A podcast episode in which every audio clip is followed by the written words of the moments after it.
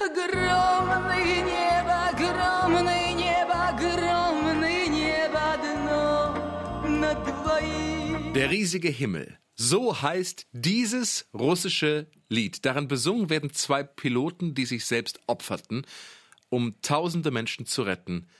Tausende Berliner. 100% Berlin. Ein Podcast von RBB 888. Zusammen mit dem Berlin-Portal Berlin, ich liebe dir. Hallo zusammen, hier sprechen Ihr Pilot Tim Koschwitz und die Stewardess Jan Ach, ich Schmidt. bitte dir, auch Pilotin. Ah, okay. Doppelcockpit. Ja, okay. Still und ruhig liegt er meistens da, der Stößensee in Westend und Spandau. Tausende Berliner fahren jeden Tag auf der Heerstraße an ihm vorbei. Und die meisten ahnen ja überhaupt nicht, was da vor 55 Jahren passiert ist. Ein Spionage-Thriller mit zwei Piloten als Helden, die in größter Not eine Entscheidung treffen mussten. Helden, die heute fast vergessen sind, aber wir wollen ihre Geschichte erzählen. Es ist der Mittag am 6. April 1966. Der russische Hauptmann Boris Kapustin und sein Co-Pilot starten vom Militärflugplatz Eberswalde. Mit einem Abfangjäger vom Typ Jak-28, damals eines der modernsten Flugzeuge der Russen.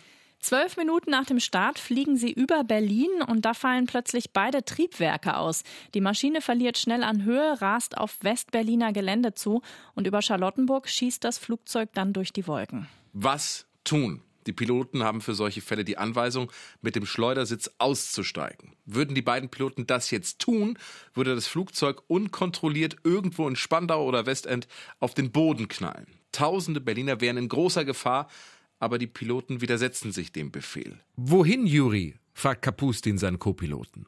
Das ist ihr letzter Funkspruch. Sie lenken das Flugzeug in den Stößensee. Einige Berliner werden damals Augenzeugen. kam ein Steilflug an und dann gab es einen Knall und in dem Moment war er im See verschwunden.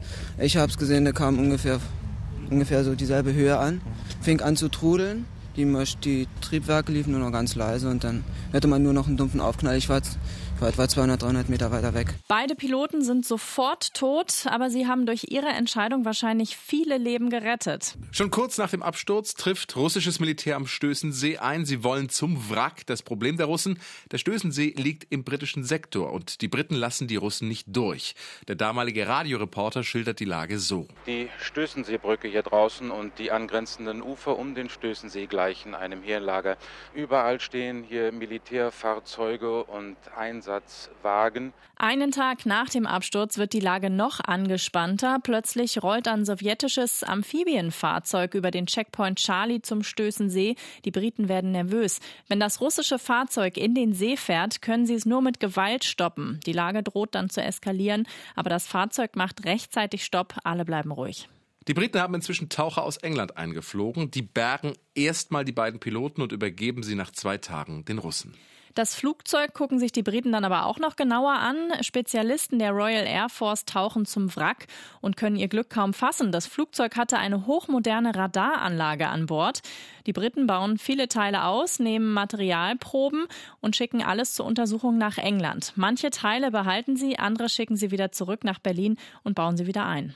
Erst eine Woche später geben die Briten die Trümmer zurück, von Boot zu Boot, wie Historiker Karl-Heinz Bannasch erzählt. Von beiden Seiten sind Schiffe rangefahren und dann hat der eine Kran das auf das andere Schiff übergegeben.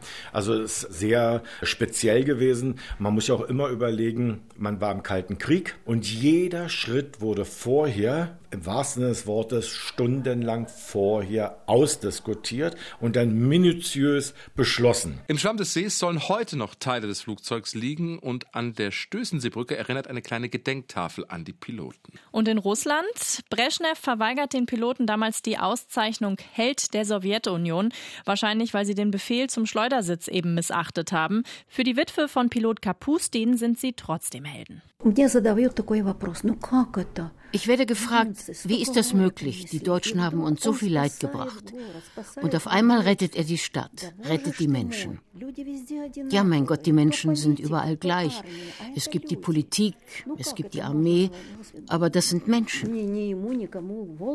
Stellen Sie sich vor, eine Explosion, Feuer, wie viele Menschen wären umgekommen. Und dann, es hätte einen Krieg auslösen können, einen dritten Weltkrieg. И потом Третья мировая. Und die beiden Piloten leben auch in dem russischen Lied Der riesige Himmel weiter. Dort liegen am Ende die ausgezeichneten Soldaten in ihrem Grab und der riesige Himmel schaut feierlich auf sie herab.